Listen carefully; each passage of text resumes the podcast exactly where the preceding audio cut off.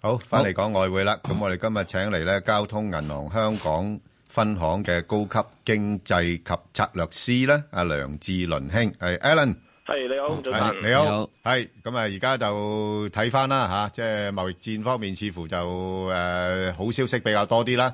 咁啊，點樣睇個美匯嘅走勢啊？誒、暫時嚟講啦，嗱，貿易戰嗰度咧，似乎個進展都相對比較理想嗯嘅。咁我都覺得翻，似乎就應該會有啲嘢出到嚟嘅。嗯咁我覺得就即係譬如一啲階段性嘅協議會出到嚟啦。咁但係我覺得個談判都係相對比較漫長嘅。咁就誒、但係對個市場氣氛嚟講，我都覺得誒。你話支持度或者會唔會話有個好再明顯推升嘅話，我就覺得即係始終都已經誒、呃，應都算係市場預期之內咧。我覺得，所以就你話對一個明顯嘅推升就唔係話太大。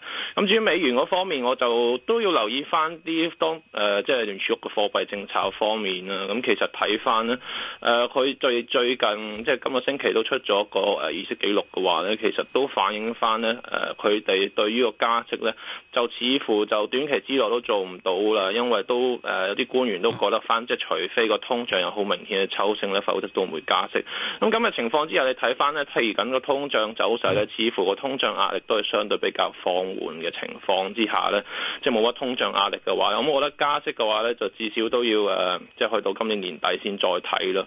咁、但係你話對於美元嘅影響係咪真係好負面呢？咁但係因為始終其他國家，譬如歐洲方面都係同樣面對緊通脹放緩啊，甚至經濟增長都有個放緩嘅情況出現。咁咁嘅情況之下呢，就大家嘅貨幣政策嘅差異呢，其實就相對比較窄啊，即係大家個貨幣政策其實都差唔多，都係按兵不動、觀望嘅格局為主。咁所以就美元呢，我覺得就。有會受壓嘅，即係稍微有個回落嘅。咁但係一個急跌嘅情況嘅話咧，咁我就覺得個可能性就唔係太大。即係譬如美匯指數，譬如試翻九啊五啊或者九啊四款啲水平咧，都有機會嘅。 OK，咁我哋不如逐隻貨幣講下啦，先講咗歐元先啦。咁啊，歐元你自己睇咧，而家呢個水位咧係中間啦，咁究竟值唔值得誒買入咧？誒、我覺得就暫時都係一個橫行上落嘅區間為主啦。我覺得誒、要睇幾樣嘢嘅嗱，通脹嘅走勢大家都知道弱㗎啦，反而呢樣嘢我覺得就誒、可以睇輕少少，係反而要睇重少少咧，就係嚟緊啲領先指標、經濟啲領先指標誒、會唔會進一步向下咧再落咧？咁呢樣嘢就幾大機會會影響到歐洲央行會唔會話誒嚟緊會唔會夏天會考慮出翻 LTRO 呢樣嘢嘅？咁但係我就覺得翻你始終近期咧個股價咧，即係歐洲股市咧都叫做回穩翻啲嘅話咧，個領先指標嘅話，我覺得都會稍為係低位有個回穩嘅情況。咁呃誒咁嘅情況之下，我覺得即係歐洲央行咧誒、同一時間又覺得可能近期通脹比較轉弱，都係因為有油價下跌。咁都係一個短暫嘅因素嘅話咧，咁歐洲央行就會傾向多啲，我覺得就會維持翻個貨幣政策不變，都係一個觀望嘅狀態。咁所以咁嘅情況之下咧，我就覺得誒呃個、方向性冇話太大咯，都係睇翻一點一二啊至到一點一五款啲水平做翻上落先嘅。嗱，咁英鎊咧就雖然暫時嚟講脱歐方面就即係未有定案啦，咁誒、呃究竟個匯價誒、呃再上升空間有幾多咧？嗱，暫時嚟講就嗱，呢段時間就大家都係等消息啦。咁匯價就當然係一個膠着啲嘅狀態啦。咁誒、呃我覺得就至少都要去到下誒嚟緊三月中嘅時候咧，先至會話有啲嘅明顯啲嘅突破住嘅。咁但係就始終我就覺得翻咧，即係國會早前都通咗啲方方案就，誒呃要求政府就唔可以做個硬脱歐嘅話咧，所以咁嘅情況之下咧，就我覺得就即係延遲嘅格局啊，推遲嘅格局會比較高啲咯。咁、我覺得誒。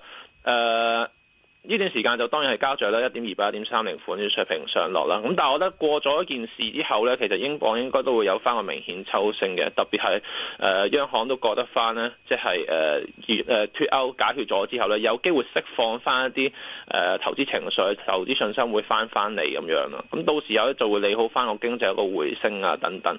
咁咧，我覺得就有機會即係英倫銀行，譬如追加翻一兩次息咧，都有機會。咁我覺得就有機會試翻，即係推山個英鎊，譬如試翻一點三甚至一點四零附近水平添嘅。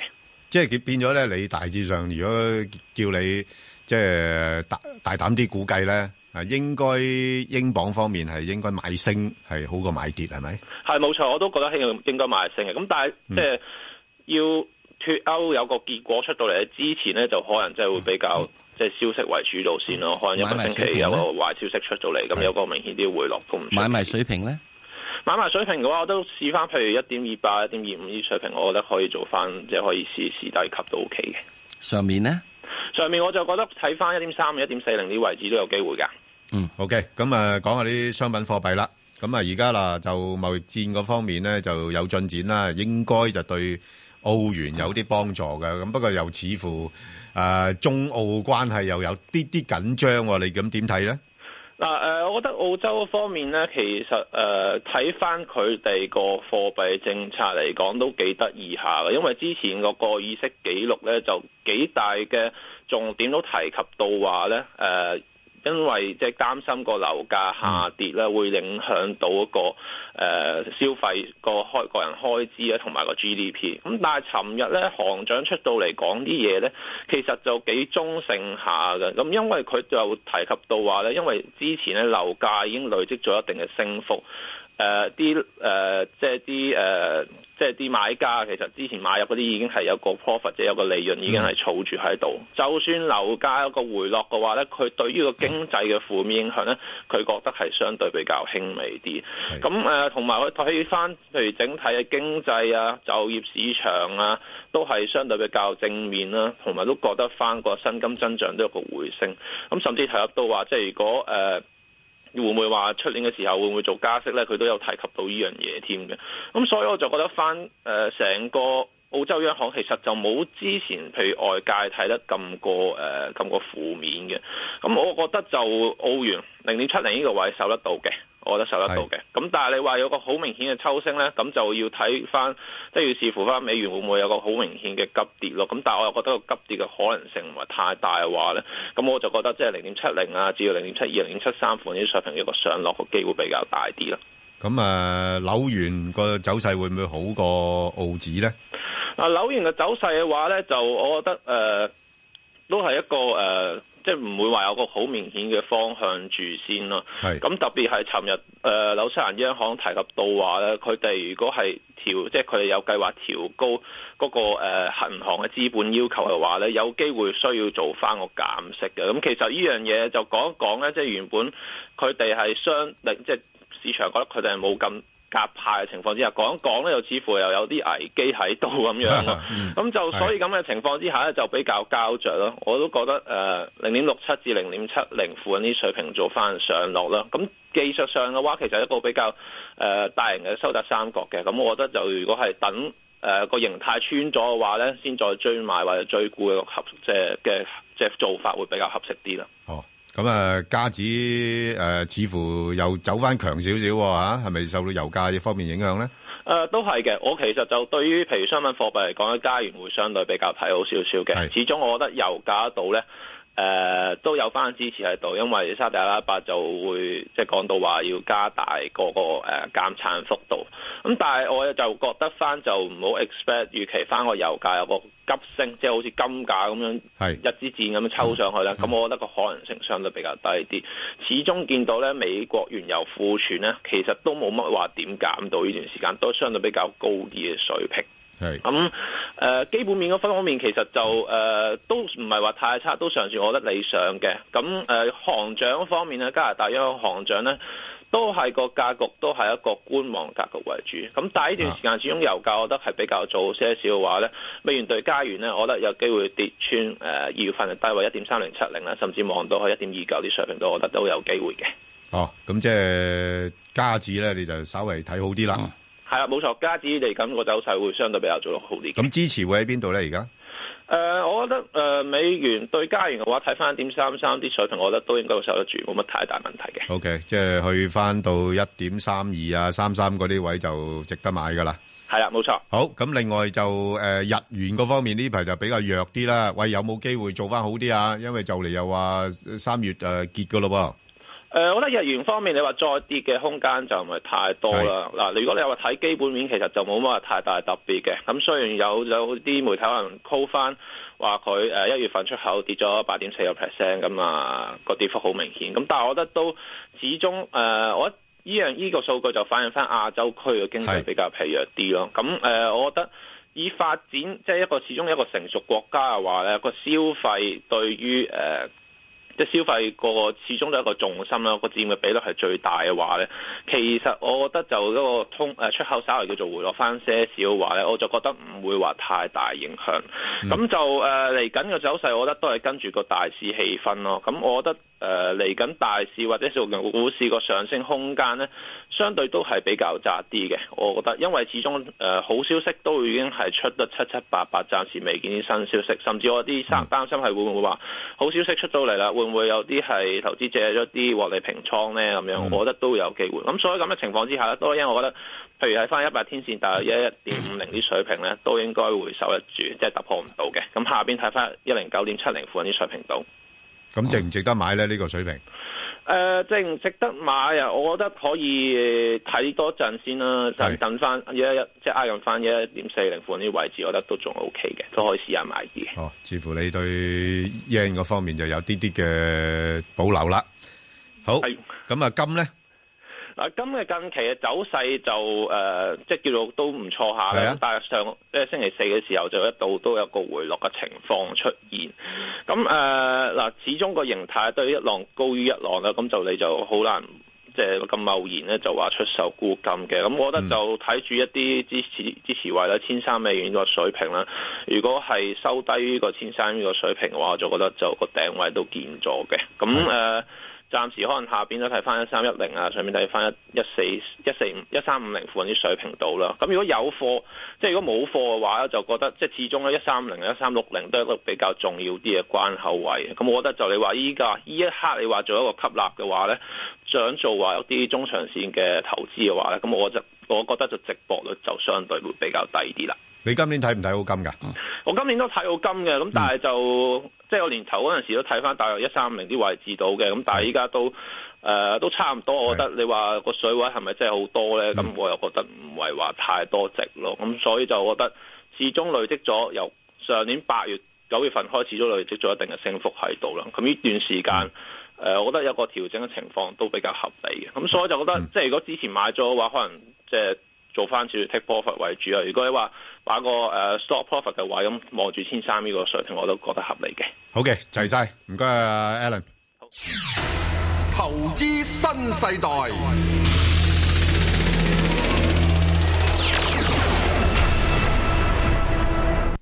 好，咁啊，近日大家講得比較多咧，就係呢個大灣區噶啦。係喂，原來咧，恒指服務公司咧就有一個叫大灣區綜合指數嘅喎。咧呢個咧就我諗，大家唔係話真係好好好好認識嘅。係咁，我哋今日咧就專登就請到咧呢個誒恒生指數有限公司嘅董事兼研究及分析主管啦，阿黃偉雄兄啊，出嚟同我哋做呢個分析啦。誒，黃兄。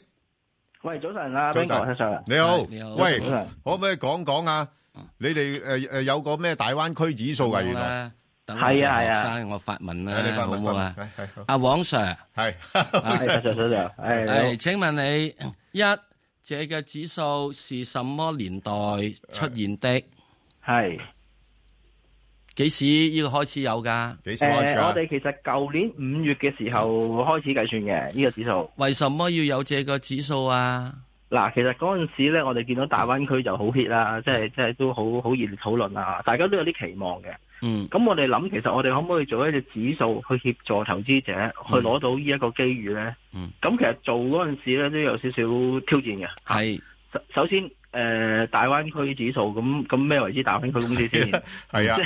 係啊，咁我哋我哋就唔同啲，即係譬如主動型基金經理，佢哋可以啊用佢哋嘅判斷，用佢哋嘅專嗯業去去去揾下邊啲係大灣區受惠公司啦。咁我嗯哋做指數咧係好講求呢個客觀性，同埋係因為被動型噶嘛。嗯咁我哋諗下，我哋點樣先能夠揾到呢啲公司就係同大灣區嘅發展仲有關係咧？咁嗯我哋後尾最後咧決定咧就用嗰間公司，如果佢嗰個誒總部嗯或者個主要營運地點喺大灣區咧，嗯我哋認為佢應該係較為優先受惠嘅。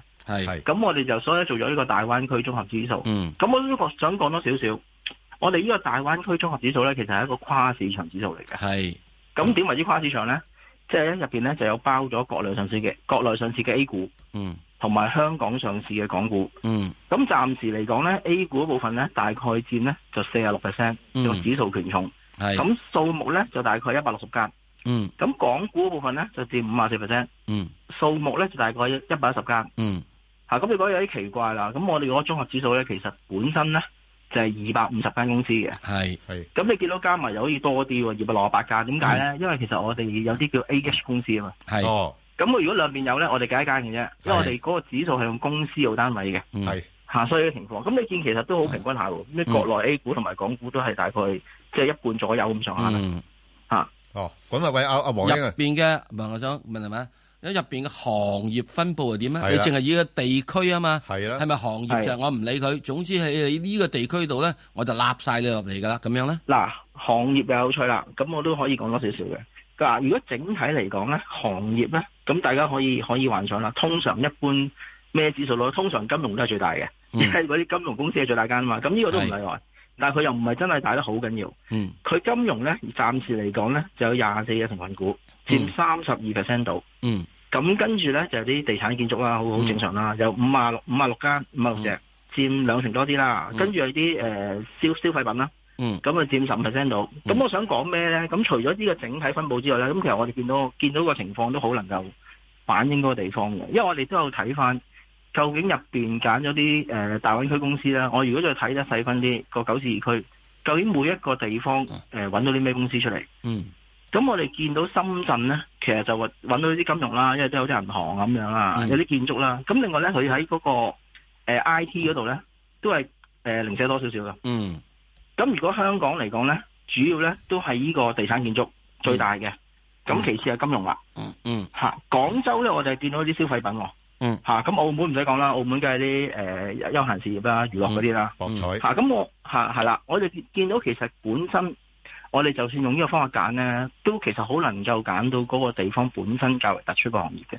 即係咁啊突出嗰嘅個行業嘅突出嘅經濟，係啦，嗯嚇喂咁喺個指數個分佈都見得到嘅，其實咁啊啊嗱嗱咁樣講啦，即係如果我誒、呃我想第日咧有機會入到你哋大灣區指數啊，咁但係而家我嘅總部又唔係喺大灣區啊，咁係咪係我嘅條件就係要將個總部搬去大灣區咧？咁咪哇喺第日第日大灣區就多咗好多 大公司嗱如果以做我咗哋總部喎，以我哋現時現時嘅選股準則咧，其實其實即係呢個係一個先決條件嚟嘅，嗯係因為其實我哋咁講嘛，咁你個你要受惠嗰個地方發展，咁你起碼要嗰個生意或者你嘅運作，你嗰啲其他嘢啦，即係同嗰個地方個嗯關聯性大啲就會好啲。嗯所以我哋嗰陣時認為咧，總部同埋嗰個主要營運地點喺大灣區咧，嗯應該係優先啲，同埋我哋揾個客觀準則啊嘛，哦咁呢個客觀噶嘛。係係，即係你你除咗總部之外咧，你個營運嘅地點喺大灣區係都係都另外計嘅，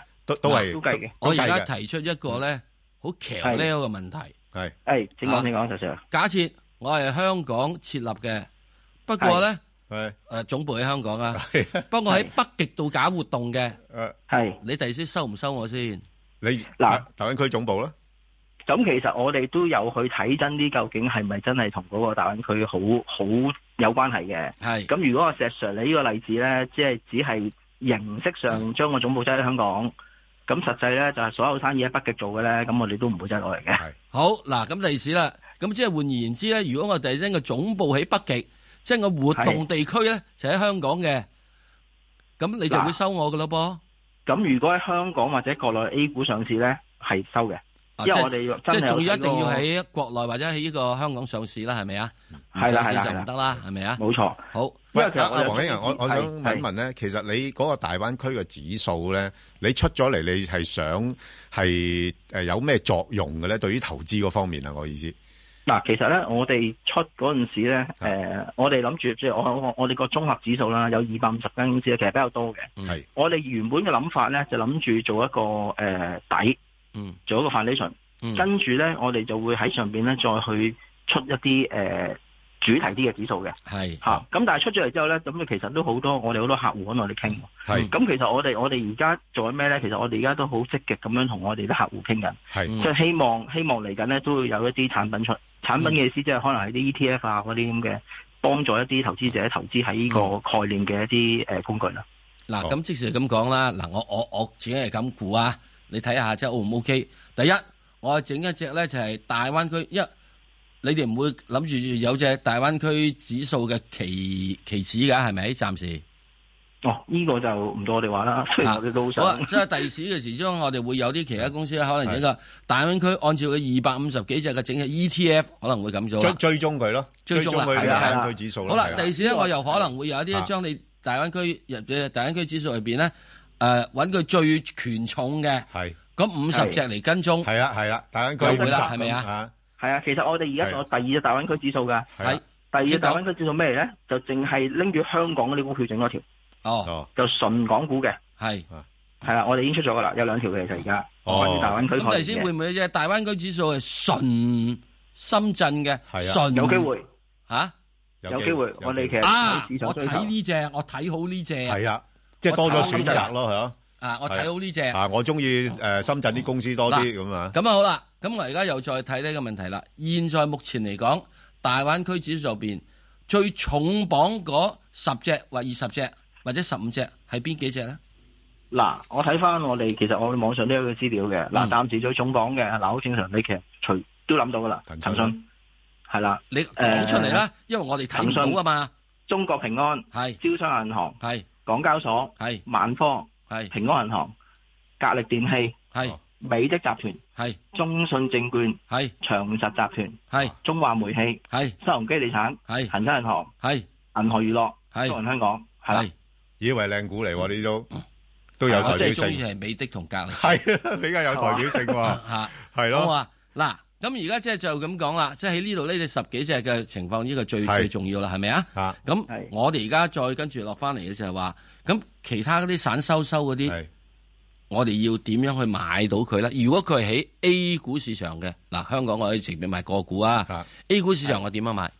嗱，其實呢個好重要問題嚟嘅，因為我哋呢個係跨市場指數啊嘛。咁係你就問咧，香港人點買 A 股，咁國國內人點買港股咧？